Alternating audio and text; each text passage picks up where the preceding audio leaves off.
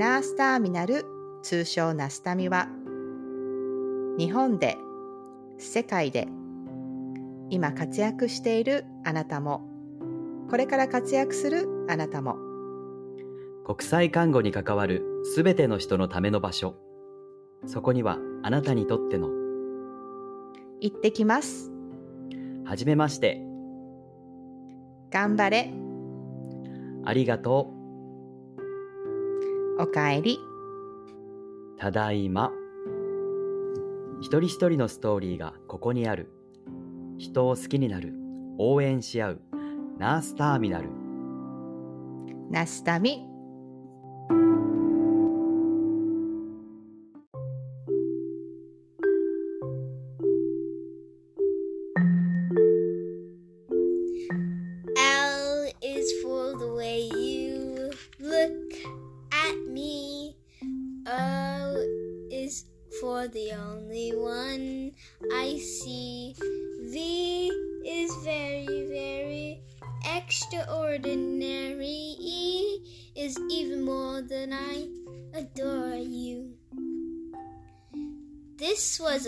a song about love.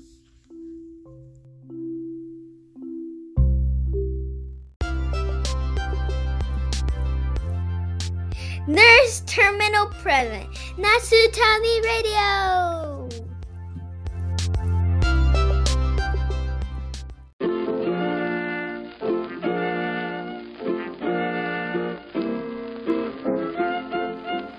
どうも新人 DJ の OK です皆さん最近はいかがお過ごしでしょうか、えー、私は最近ですねねえねえねえ、ケイ君。どうした大長？やっぱ喋り方硬いよね。俺？うん硬いなっていつも思ってんだけどね。喋り方？うん。本当？まあ真面目だからな。まだ緊張しちゃうから。緊張しちゃうからな。あいうことだよ。あ本当、うん、ありがとう。リラックスでもしていいかね。あなるほどね。ありがとう。あ時間なくなっちゃった。ナースターミナルプレゼンツナスタミラジオ始まるよ。まだ硬いナー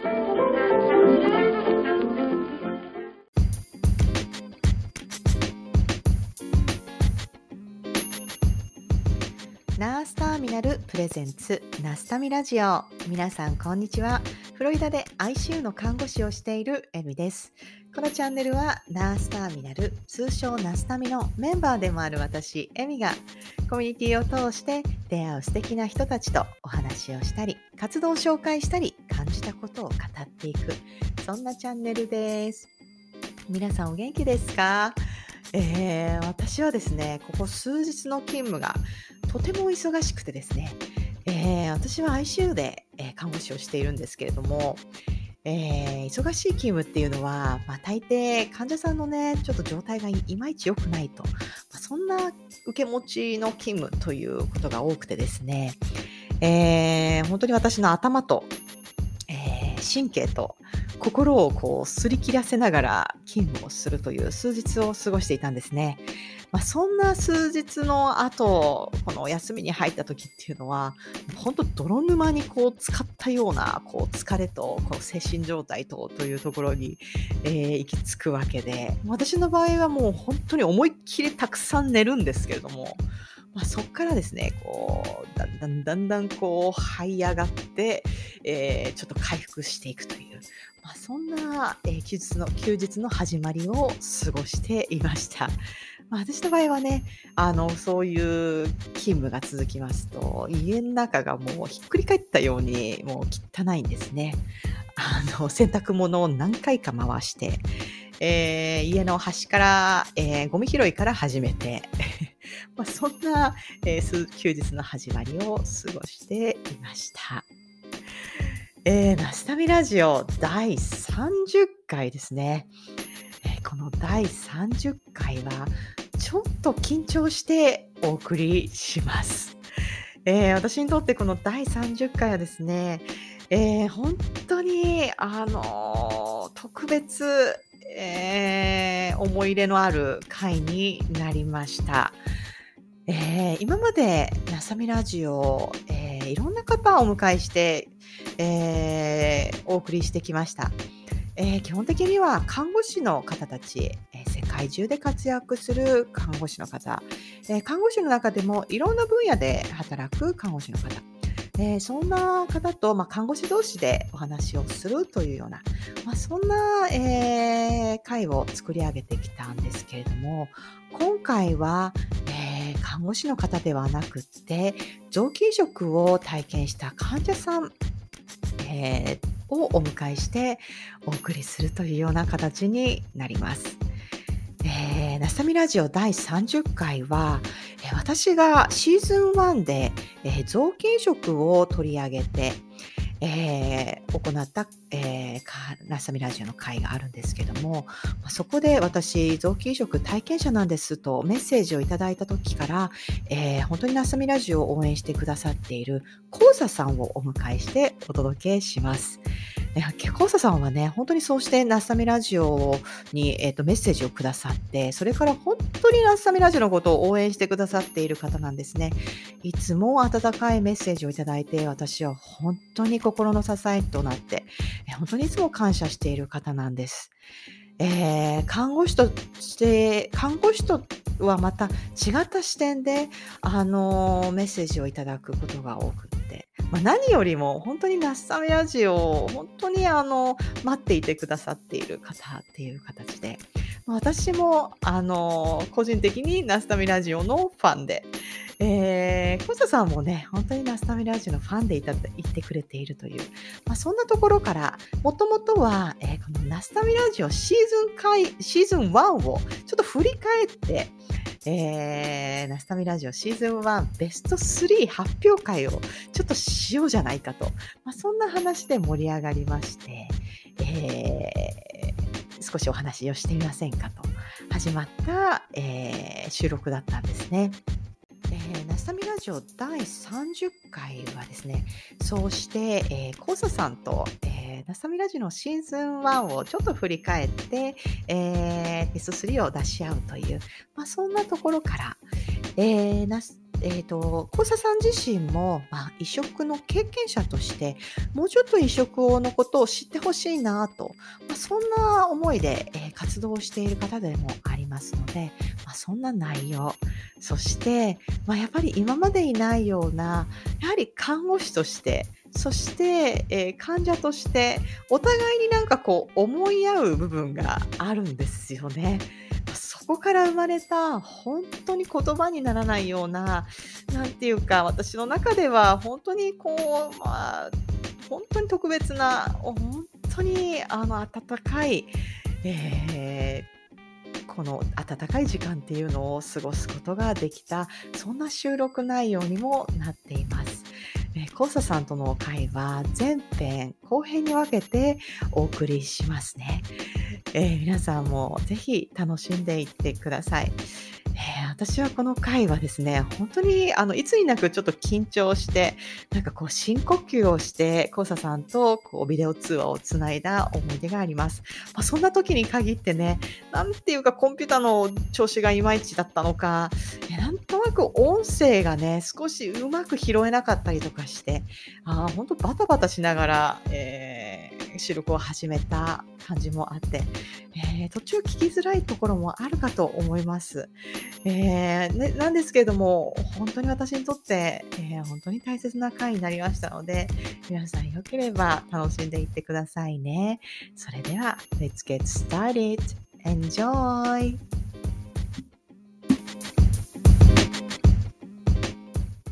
もう録音しちゃいました。すいません。お願いします。よろしくお願いします。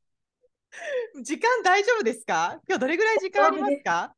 えっと、大丈夫です。はい。午前中ぐらいは大丈夫そうですか？はい、大丈夫です。すこちらこそです。お願いします。本当に楽しみにしてました。だから今ちょっと始まりがぐずぐずになっちゃったんですけど。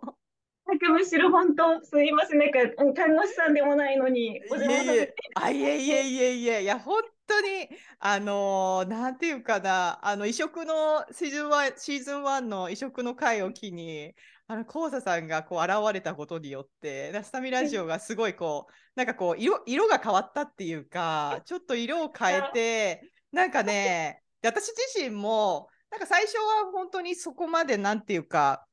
こうしたい、ああしたいみたいな感じではやってなかったので、それがなんとなくこう見えるものがあったっていうか、なんかね、すごくあの新しい風を送ってくれたのが、コウサさん。コウサさんって呼んで、コウサさんって呼べばよいいいですか？なんて呼べばいいですか？コウサさんで大丈夫ですか？発音合ってますか？ね本当に感謝してます。いつも応援してもらって、すごくこち。らこそすごい元気をいただいて、本当に番組でと思っていて、もう学校のえ給食とかの時間とかにぜひ流させて 学校放送。はい もうぜひお願いしたいって感じです。いや、本当にそのなんか応援の、その、なんていうか言葉っていうか、なんかまあ、楽しく好きでやってるんですけど、でもなんかそうやってこう言葉に出して、こうすごくこうだったとか、あの応援してますとか、感想をツイッターでいつもつぶやいてくれるのが、すごく本当に励みになってて、でもそれを私は、あの今ね、あのテクニカルサポートの太一郎さんに来たんですけど、はい。を 含めた、えっと、ナスタミラジオ、えっと、運営メンバーっていうのがいて、あのそのグループにあの、うんこんな風にあのなんだろう反応が返ってきてるっていうのが私は嬉しくってもうシェアしたくって シェアしてみたいな。なんかそんな感じですごくもうなんか本当にみんなで感謝してます。とてもいいです。もうこちらこそなんかね、聞かせていただいてむしろなんかありがとうございますみたいな。あいやいやいやいやそんな。なんか知らなかったこともすごいなんかうんいろいろ知れたりとかして、うんうんすごくうんうん面白くいつも刺激をいただいそうてて。ですよね。でもはい私もあのはお話ししてくに来てくれる方々が本当におもし、面白いっていうか ねなんか興味深い話しますよね、本当にね。い、やか本当に ね本当になんか。うん、なんか私もなんか結構その時喋ってその後、まあ配信する前も配信した後も結構何回も聞き直したりするんですけど私も。ねえなんかね。そうですよね、わかります。私もなんか自分で作っといてなんですけど、でもなんかね、多分ナスタミラジオ自体のファンだったりするんですよね、自分自身が。うんうんうんそれはなんか多分ね、来てくれる人のなんか話が何度聞いてもなんかちょっと、うんあーってこうなんか、あーってこう、なんかグッとくるっていうね。そうです私とかあの医療用語とかも、うん英語とかもあんまり知らないんですけど、あの人なので、はいはいはいはいはいすごはい。いやっぱり興味深くて、うん。かなりあの勉強になったりとか、ああ、そうですか。とみんなに教えたいみたいなのとかがすごい。確かに確かに。うんそう、今日、コウサさんと、そのナスタミラジオシーズン1のベストはい3回をやろうということで、多分お互いに多分ナスタミラジオファンなんですよね。はい。多分、あ、すごい。すごい、付箋がたくさんある。ちょっと待って。私大丈夫かな？すごい。すはいごい。ちょっとそれ欲しいぐらいなんか。あの見せられない感じ、すごい字も汚いです。ねえ、いやでもすごい本当になんかかかいいっぱい書いてうん。いい言葉とか面白い話いっぱいあるなと思いながら。わかります。私もね、このあのラジオ作るときに使ってるノートっていうのがあるんですけど、はい。最初はなんかお話しする前に、ちょっとまあ、なんかまあ、どんな人なのかなみたいな、まあ、その前から興味がある人とあのおはい話ししたいから始まるんですけど、まあ、知れば知るほどいろんなものが出てくるので、ノートがいっぱいになっていくっていうのは、すごくわかります。ねえ、なんかちょっと衝撃的な言葉とかも、なんかねえ、日本にいるとなかなか知れないようなことだったりとうんか、結構うんうん。エミさんのあの仕事の職場の話とかもすごい面白かったりして、あ、そうですか。まあ確かに、うちのね、病院、なかなかユニークっちゃユニークかもしれないですようんね。なんかあこういう世界があるんだみたいな。確かに、確かに。ね、確かに、海外にいると、確かに、普通、こっちではなんか普通みたいなことが結構ありえなかったりとか、日本だとすることありますよね。そうです確かに。ね。そうですね。ちょっと待ってくださいね。ちなみになんですけど、はい。あのこの私が使って作っているあの、ラジオを作っているものがあるんですけどそこに、はいあの再生回数として順位が、うんうんあの表示されるんですね。はい。なのでその、えー一応その再生回数的なあの、はいベスト3を紹介しますね。はい。えっと、ずーっと1位だったのは、やっぱ第1回の、あの、チコさんの、あの、うんナスタミの人と、こう、今の運営メンバーたちが、こう、どうやって出会って、みたいな、うんあの、話っていうのが、なんか第1回はずーっと1位だったんですね、シシーズン1中は。。えーはい。で、第2位は、第22回の、あの、あとルリさんと話した、あの、なんか看護師もやっぱ癒されたいよね、みたいな、い。うん、なんか看護師も頑張ってるから、その頑張ってるところを、こうやっぱちょっとセルフケアしたいよねみたいな。あれがね、うん。なんかね、2位にボッとあの22回って結構もう後半なんですけど、うん。あれがこう、ううん、リリースされて少ししてから急に2位にこう浮上してきたっていうのが22回。で、えー第3位は、な第7回のあの、ナスタミ運営メンバーラスボスの太一郎さん会、で別になんか太一郎さんのあの仕事の内容一切触れずになんか太一郎さんへの10の質問っていうなんかちょっと全然なんか味噌汁好きな味噌汁の具はみたいな。切ってっていう衝撃がありました。それのあれさ、医療者の方みたいな。はいはい。あとあと人道支援のことを一言も喋んなかったんですけどってすごいなんか 言われたっていう。なるほど。あれ。がね、第3位なんですよね。ああの、これはね、ーなんか結構、パ肯定して、なんか再生回数がこの3個って多くて。あとはなんか、まあ、バラバラバラバラ、こう、動いたりはするんですけど、はい。その3つっていうのが、あうのん、シーズン1では多くて、なんかね、はいちょっとね、シーズン2が始まってからは、なんか少し順位がまた変わってきてるんですけど、まあ、シーズン1だけの話をすると、その3つが一応、そのデータとして残ってるのは、ベストはい3でした。なるほど。あ、面白いですね。なんかちょっと、おね、自分のお気に入りのポイントがちょっと違うのかもしれないですけど。ね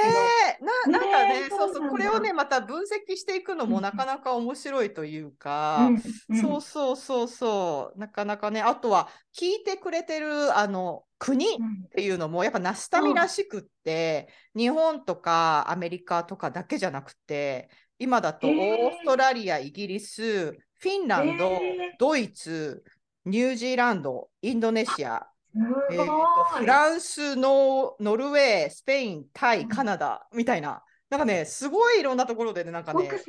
すごいね。広まっているんですよね。それが多分、ナスタミがこう関わっている人たちがこうゲストに来てくれて、で、やっぱ広がっていく世界っていうのがあるっていう。あなんかそこがねそんなラジオにお邪魔しちゃって 大丈夫なんでしょうか大丈夫言ったら消してください。いや、そんなことない。いや、なんかね、そうやってね、データがこれ出てくるので、面白いなと思って、あと年齢も、年齢で一番多いのは35歳から44歳の間。で、次に多いのは20代。で、えー、と次に多いのが、えー10代後半から20代前半みたいな、なんかそんなデータでね、うんうんうん出てくるんですよね。あとね、う60んちょっと上の方もちょっと入ってくるみたいな。そうなんだ。まあ結構幅広い感じでそうで。すね。ねえなんて思ってっていう感じ面のデータはあるんです、一応。だからなんかそれを、それはまあ一応前置きとして置いといて、はい。じ第3位から出し合いますか？じゃあ、はい、いいです。もうすごい難しくて。いや、私もね、結局ね、ね今ね、どうしようかなって、今もなんかちょっと迷っている。どれもなんかね、こうつせつけながたいっていうか、そうなんですようね。でもね、私はね、私私から言ってもいいですか、第3位。第3位は、えっ、と、何回かになるんだ？えっ、とね、私ね、やっぱね、あの、みどりさんの、あのね、参加前回の、はい。あはい。の回は、はい相当笑ったんですよね。はい。面白かったです。16回か。参加ワールド全開でいきます。あなたの考える常識は常識ではありませんよっていう、あの回を、私はさや、第3位かなっていう感じにして、やっぱなんかあの、はみどりさんって本当にいろんな国で助産師としてあの活躍してる方なんで、まあ、その話もだいぶなんていうかコアなていうか。あの、うん、バースコントロールの、まあ、はい話が出てきたと思うんですけど、親指のね話ね。親指の話はもう本当に爆笑もう滑らない話とかに一回出てほしいみたいな。なんね。かっていうのが私はやっぱはい第3位かな。でみどりさん自体もねキャラクターが私は大好きではい結構、面あ白いですのうんあの連絡たまに取り合ったりもするんですけど、いやーね、キャラもすごく好きだし、やっぱなんかその飾らないキャラのおなんかその奥に、すごいいろんなことを考えていて、うん。なんかすごくこう、なんていうかな、なんかね、一生懸命な、うん。こう、うんなん。か譲れない部分とかもあって、すごいうん信念の強いっていう、そういう女性としても、私は本当に大好きなので、うん。まあ、それも重なって、女性差別とかの会も一緒ですよね。確かに確かに。あれはちょっとかなり衝撃で。確かにそうですよねなんと。なくね、ニュースとかでその髪を隠さなきゃいけないとか、それぐらいの話とかは、なんとなく知ってても、うんそこまでなんだみたいな、確かに確かに。本当なんか面白さとだけじゃなくって、なんか知らなかった、そういうこととかも知れて、あわなんか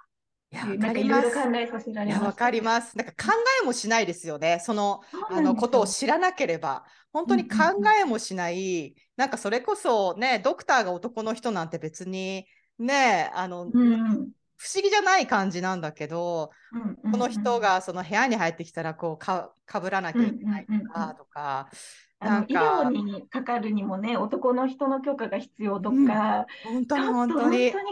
えられなすぎて、自分のね、命をね、サインないとね、守れないとかね。いやそれねは結構、いや、考えもしなかったな、みたいな。ねえそうなんですよね。確かに、うん確かにうんうんそう。なので、私はこれを第3位としちゃおうかなっうんて思いました。私も迷いました。ですよね。じゃあ、はいコウさんさんの3位をどうぞ。はい。えっと、私のランキングは、うん。もう本当迷いすぎちゃって、うんなんかテーマを決めないと、これは決められないと思って、で、自分の中で、えっと、一応日本に住んでる人にうん聞いてほしいなって思うはいはい内容の。ランキングにしました。なるほど。それいいですね。はいはいはい。で、えっと、3位が、私は、えっと、移植会あつみさんのそうですね。はい。に入れさせていただいて、はい。はい。はい。はい。一緒か。自19分がね、うん。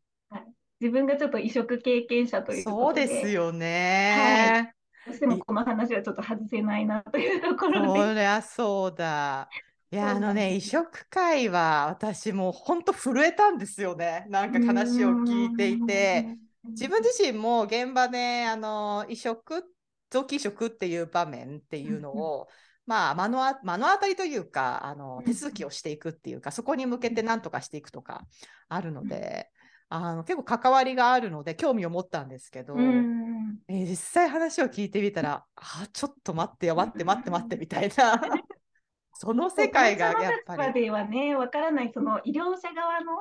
話だったりとか、ちょっと日本とはまた全然違うことがあったりとか。い、やーそうそうね、そそうういうのもすごく勉強になって、いやーそうですよね。いや、うん。本当にあの逸美さん側のそのお話って聞けたのはすごく良くて、うん。なんかその後に私もなんかなんかできないかなって気持ちにやっぱなるかられるんですけど、またそっからあのちょっと調べたりとか、あの日本でのその移植事情っていうのを知ると、あなんかそういうなんかちょっとなんかしてあげたいって気持ちだけじゃなんかどうにもならない現実もあるんだっていうのを知って、あこれ結 構センシティブな問題になってんだなって感覚がやっぱりアメリカでやってるそのねあの運転免許証に臓器移植しますか？しませんか？って更新の時とか取る時にパパッとこう自分で選ぶだけなのでそれでも意思表示ができてしまっているアメリカの世界と日本でのなんかこの多分死に対するとかこうねなんかもうなんかタブーになってますよね、ねっ。ていうのを私も知りました。ですよね。うん。なんか本当、ナスタミの他の回とかもそうなんですけど、うん。改めて聞くと、すごいなんか海外の方ってもっと自分の死っていうものに向き合ってるっていうか、うん。なんかその人の人生の中の一部が死で、うん。その死をどうするかみたいな話をすごく感じて、なんか日本とは全然違う感覚なんだなっていうのをすごい、あうん、やっぱり確かに、ね。まあなんかね、よしあしなんです。別に日本がうん。なんか、日本のそのなんかね、生に対するというか、死に対するとかいうか、うんうんうん。まあ、死生観というか、なんかそれってすごく文化的なものもあるし、うん人が亡くなった後の、その、うん。なんていうかな、まあ、残った人の心の持ちようだったり、例えばうんお葬式の仕方だったりとか、なんかそういうのって、すごうんく素敵な文化だなって、やっぱアメリカにいて、うん。その現場を見、人の死を目の前にしたときに、なんかすごく感じるものがあるんです。こういうふうに私は、し、し、えっと、亡くなった人に対しても結構なんていうかな、リスペクトの気持ちがあるというか、こう、なんていうか、大事にしたい気持ちというか、そこがやっぱりアメリカに来ると、そこはまた違う、違ったりすることがあったりするので、なんかね、大事にしたいものもありつつ、だけど、まあね、その臓器移植っていう部分になってしまうと、なんていうか、またね、ちょっと違う面で、なんかこう、ね。批判を受けてみたりと そかう、なんです。あるんだなっていうのを、ううん。ん、あまりもなんか見えないものすぎて、みんながなんか怖がっちゃって語られなくって、うん。で、なんか苦しんでる患者さんはいるけど、そこだけ置き去りみたいな状態になってることにちょっとね、自分自身がやっぱりもっとみんな助けてあげてほしいなって思う気持ちがあって、いろいろ活動してるのもあって。そうですよね。なんか私も見ました。あの、なんかね、結構記事、あの、ブログ見たり、うん。ブログ読んだりとか、あと、はい、なんか、あと、何でしたっけ、臓器移植について話す、話そうの、話、は語ろうの会、話そうの会話そうの会。話そうの会、はいあれとはい。かのホームページも見ましたし、あと、あとはいツイッターで、ツイッターでなんか、はい。スペースかなんかやり始めたんですか？えっと、スペースじゃなくってツイートで、その移植当事者の人たちの声をうん。世間にちょっと聞いてほしいっていうか、そのあまりにもちょっと見えなすぎて、みんな知らないのに批判したりとか、知らないのに触れないとか、そういうのをちょっとまずか、そういうところから変えないといけないんじゃないかなと思って確かに、なんですけど、確かに。ああ、もうなかなかハードルが高くて。いやー、そうですね。なんかやっぱ取り上げられるものって、まあうん日本のメディアの結構特徴的なのかなって私はうん遠目で見て思ってるんですけど、ややっぱなんかこう、ネガティブなことを結構取り上げがちというか、うんうんうんうん、だから臓器移植にしても多分なんかちょっと違う方向に行ってしまったその出来事を取り上げて事件的なもののあの要素を踏まえたそういう臓器移植っていう分野の伝わり方だったりとか、でそういうところからねやっぱ認知したねあの知らなかった人たちっていうのは、やっぱりネガティブなイメージを持ってしまうわけでとかですよ。ねそこら辺は残念だなっなんかて。うん。なんか漫画とかそういうのでは衝撃的ななんかね、ネタとかで使われちゃいがちで、そこから広がるで、まあ、が実際とすごい離れてても、うん。訂正しようがないみたいな、そうですようんなんかそういうね。のも感じるし、まあ本当にいろんな問題があるから、ね、なんかその海外のその、もうちょっとみんな助け合いを、ねうん大事にしようみたいな、そういう文化はすごい羨ましいなとも思ったりとか、いやいやいやいいや。なみたいな。うん。いや、あのね。うん、いや、なんかね、ブログのやつ、あの、見てても、なんかちょっと、多分、なんかこう、体験談とか書いてる、うんあの、ものとかもあると思うんですけど、はいやっぱりなんか、まあ、私たちからすればそう当事者の方の声っていうのはすごくこうなんていうかグッとくるというかうん。いう部分はあるんですけど、うん。やっぱりなんかそういうなんかなんていうかなあの綺麗事じゃないんですよね多分これって。そうなんです、そうなんです。うん、でそのネガティブなあの、うん。なんていうかアプローチを受けることももうそれはしょうがないことだし、うん。と思っても当然だと思うし、うん。だけれどもそうして生きる選択をした人たちもいるしというか、なんかそれってもうそういうもんだなとみんなでこう知るべきっていうか、うんなんかすごくそれは読んでて感じたので私はだから本当、いろんな人に知ってほしいなって本当に、うん、うん、思うっていうか。うん、ありがとうございます。ね。ね まあ、なので私もちょっと日本でできることをしたいなと思ってるんで、うん、なんかどうん、どんななんかこうどんな活動みたいのを考えてたりするんですか？なんか。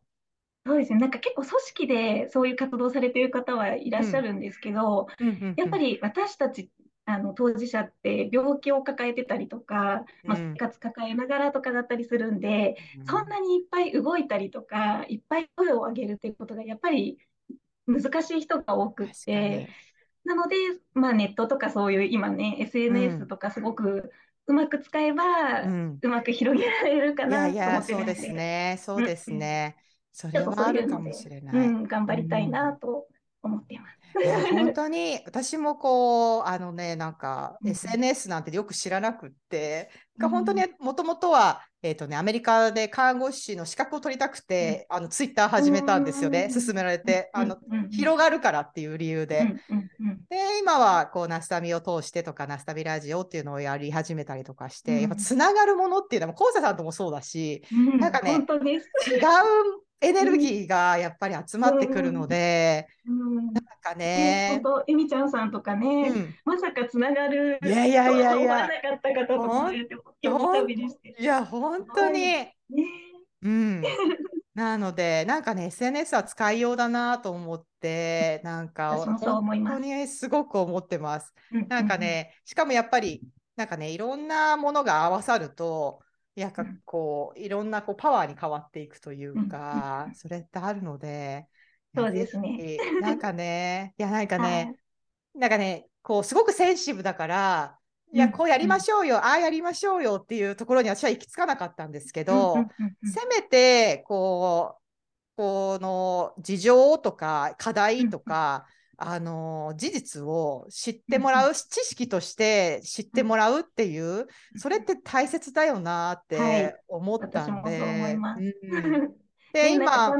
うん、正しくした上で、自分がどっちを取るかかなってすごく思うんで。いや本当に本当に。こういうもんだから、じゃあこうできないのかじゃなくて、まあ、選択肢を知った上でね、じゃあ自分はどうしたいのかっていうのができてったらいいですよね。そうですね。そう、なんかね、多分私はあのナスタミの運営メンバーではないので、本当、うん、ナスタミのファンで、こうなんかいろいろあのやりたいなと思ってるたいあの、位置の人なんですけど、多分なんかこのナスタミって今本当に世界中とつながっているものっていうのがあって、でまあ、日本ともすごくつながりが深くなってきてっていう、うん、なんかそういうところでなんかできるんじゃないかなって私は思っていて。なんかで？きたらいいですよね。ちょっとまだなんかがちょっとなんか、うんってなってるんですけど。ラジオからそのエネルギーみたいなのをすごくもらってて、うん、なんか皆さん基本的にやっぱ前向きで、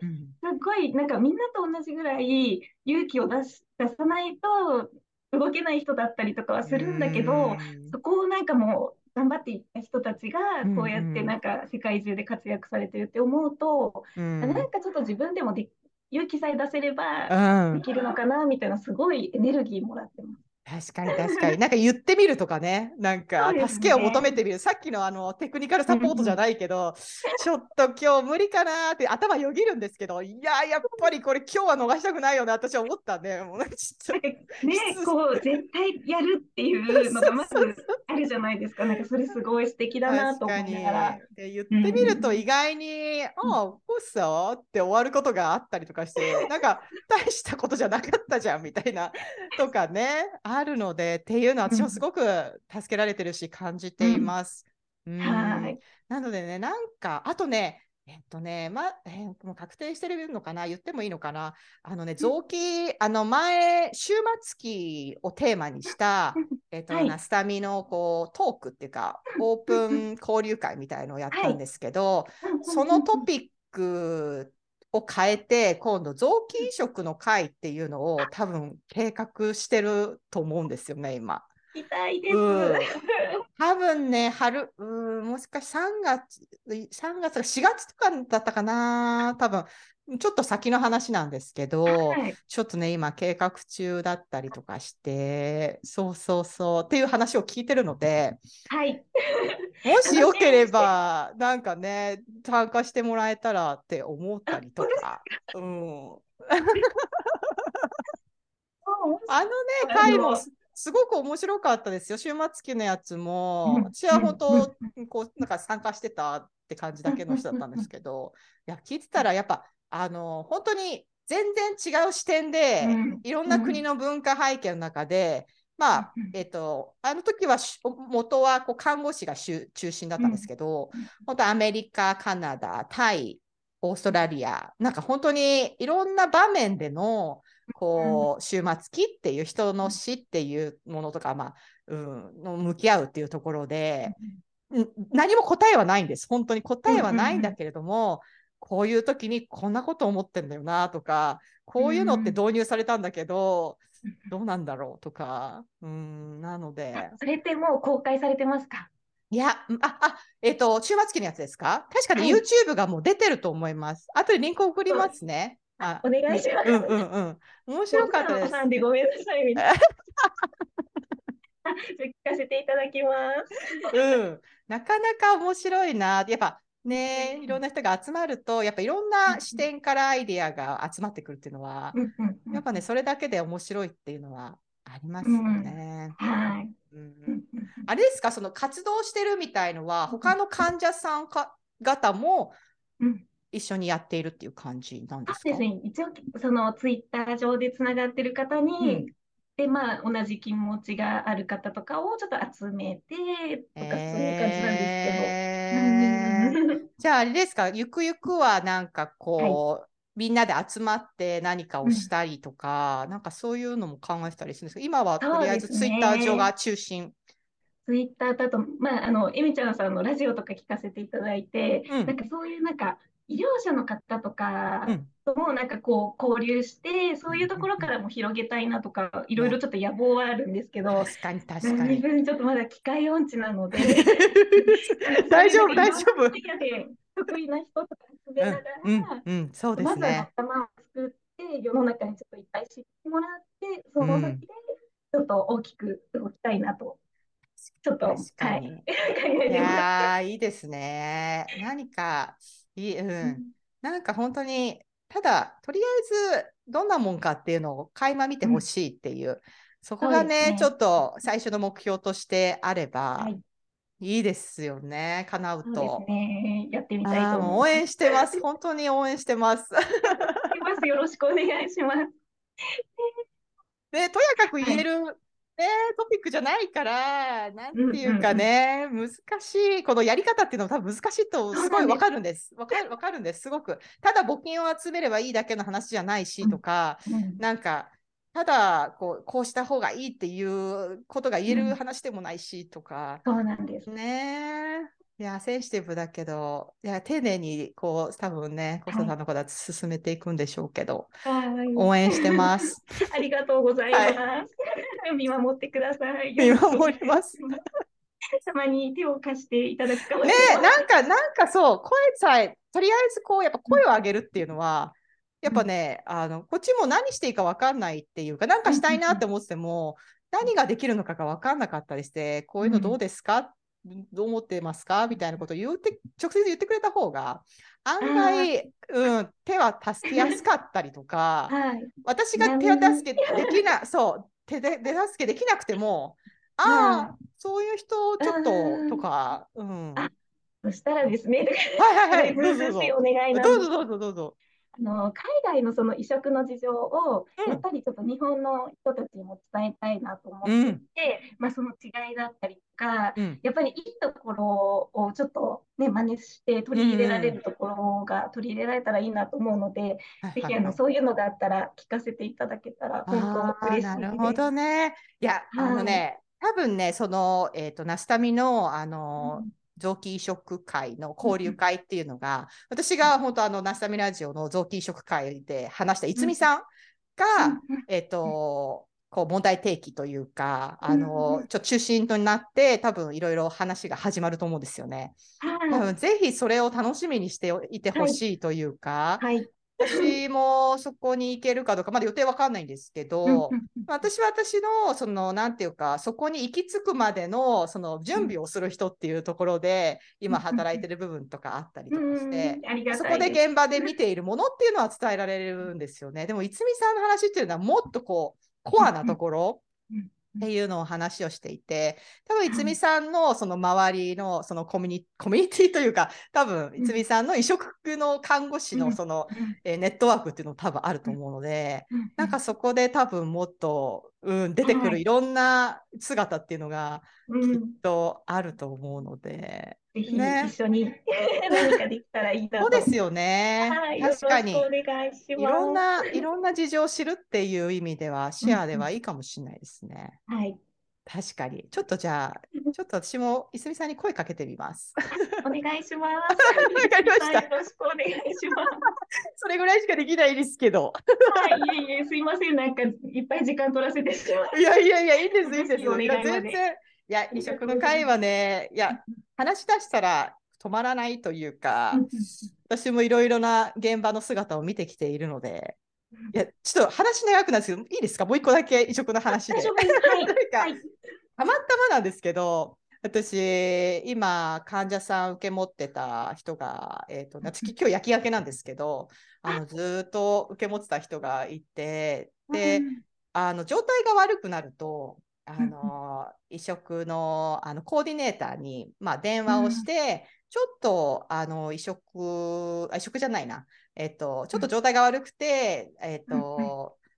もしかしたら亡くなるかもしれないっていう連絡を一方入れとくっていう、まあそういうあのプロセスがあるんですよね、ICU だと。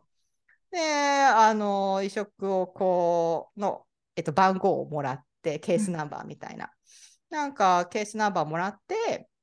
えっと、ずっとこう、経過観察してたんですけど、結局、その方のこう今どんな感じですか？どんな感じですか？って言いながら、まあ、その手続きをしながらも、まあ、その患者さんは、その患者さんの人生をこう、いいこううん。生き続けるというか、で、なんかみんなもうなんか多分、もしかしたらもう意識戻んないかな、みたいな感じで、ちょっと思っていたのが、なんかね、ある日を境にすごい意識を取り戻して、なんか急に笑ったりとか、急に反応が出たりとか、って言って、移植のその、なんていうかな、あの話は、もうなしにしましょうっていう人っていうのがいて、っていうのも、まあ、私のこの看看護師としてケアしてる中では、あの、そういう道っていうのを、こう、なんていうか、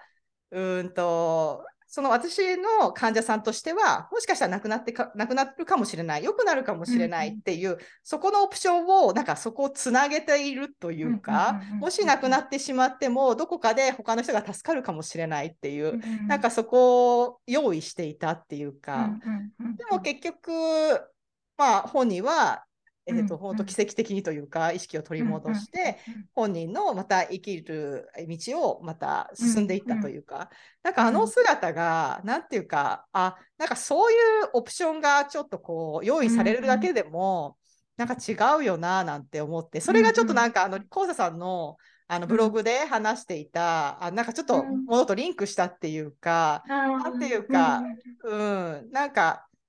なんていうかな、こう、やっぱり臓器移植を必要としてる人たちってすごく待ま、待たなきゃいけないというか、うんうん、なかなか順番が回ってこなかったりとか、なんかそういう中で、なんかその臓器移植が必要かもしれませんよ、今後っていう、なんかそういう選択肢を与えられた時の、その多分、コウサさんが、こう、えっ、と、少し、あの、前に進んでいったっていう姿が、なんかあったので。戻りました。はい。聞こえてますよ。そうそう。思ったんです、そうやって。なんかすごい対照的だななんて思いながら、その一人の人の、もしかしたら臓器提供になるかもしれない、もしかしたら良くなるかもしれないっていうところで、選択肢を広げておくというか、その、なんか、その未来、他に、他の人への未来にも、あれはなんかこう、うん、なんかそういうのがもしね、オプションとして提示できるのであれば、うん、なんか。結構、者の方とかも、やっぱりそこで葛藤してる方も結構いらっしゃって、あのやっぱ周りからも、本人自体も、それって死を待ってることになるんじゃないかとかっていうなるほど。ね、そそういうわけではないんだけど、そういうふうにやっぱ捉えられがちっていうところで、なんかそれもあって声を上げにくいっていうのもあって、なるほどね。助けてってあまり言えない。確かに、そっか。私たちみたいな助かった人が、でも自分がもしその立場だったら、助かりたいかな、助かりたくないかなっていう、うん、確かに確かに。やっぱり大事なのかなと思って。確かにそうですよね。うん、私、あの、結構、あの、りんごちゃん、娘さんですよね。りんごちゃんでしたけ？ど。あの、あの、コトさんと娘さんの会話っていうのも、すごいなんかこう、やっぱり、で、娘さんは娘さんで、私娘いるので、なんかお母さんのことをよく、やっぱりよく知ってるというか、よく見てるっていうか、なんかそういう部分で、だからなんかその臓器移植に対するその考え方っていうのを多分書いてたところがあったと思うんですけど、はい、あれとかも、いや、しっかりしてるなっていうか、なんかでもね、しっかり、うん、なんかこう、なんかちょっと違うレベルにもういるっていうか。そうですね、まあでも、ね、その私が生きるか死ぬかみたいなところもやっぱり、そうですよね。してるのもあって、多分そういう面では、うん、そこをしっかりしてるのかもしれないですね。んなんか命っていうものに対しては、うん、なんか多分思うところがあるかなって思そうですよね。でもなんかすごく、あのー、なんかしっかりしてるって言い方だとなんかすごいねあのさっぱり聞こえるんですけどやっぱりすごくそれ、実際に体験したからこそのなんか、うん、多分りんごちゃんの あのなんかこう、なんていうかなしっこなんていうかなぶれない思いというかいやこうあるべきだみたいな。あれはなんかすごいなと思って読んでました。ね、でもずっとそうだからちょっと子供のことなんでわかんないですけど。まあねでもうんまあでも知識としてやっぱあるっていうのって、もしかしたらやっぱあれはちょっと違ったかなって思う日があってもそういう考えもあるよなって多分おりんごちゃんもきっと思っていくと思うので、うん、そうですね。なんか何でも選択肢があるってことだけは伝えていきたいなと思ってて、そうです、ね、いいところも悪いところもちゃんと自分で考えて、うん、自分で決めるっていうことだけはちょっと、うん、うん、伝えたいなってはいや素敵です。す。ごい。素敵。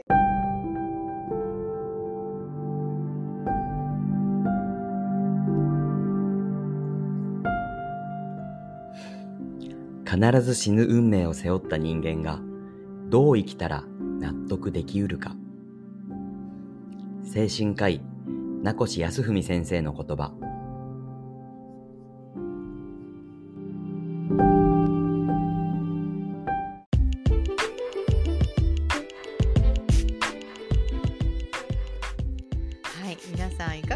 しょうか？えー、コサさんとね、あの、本当にナスタミラジオシーズン1のまず第3位を、あの、上げ合ったというような回になったんですけども、まあ、今までナスタミラジオを聞いてくださってる方のにとっての第3位ってど何だったのでしょう？何でしょうかね？でもしよければ教えてくださいね。えー、そして、あの、本当になんていうかセンシティブな、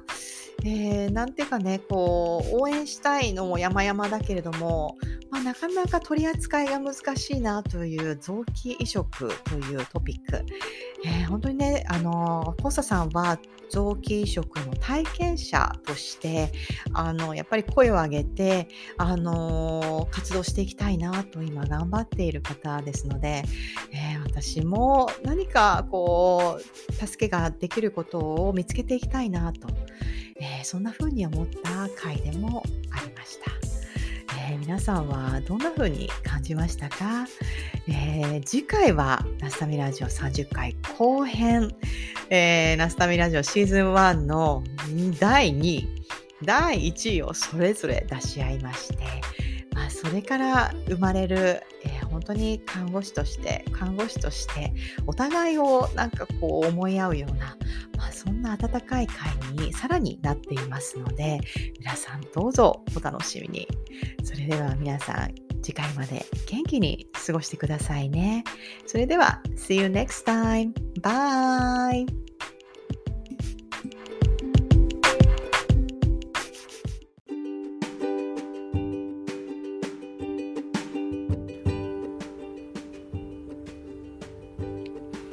本日のナスタミラジオはここまで。この番組では皆様からのメッセージを募集しています。メールアドレスはアルファベットで、ナスタミラジオ、アットマーク gmail.com、ナスタミラジオ、アットマーク gmail.com、概要欄にも貼ってあるので、皆さんどしどしご意見ご感想を教えてください。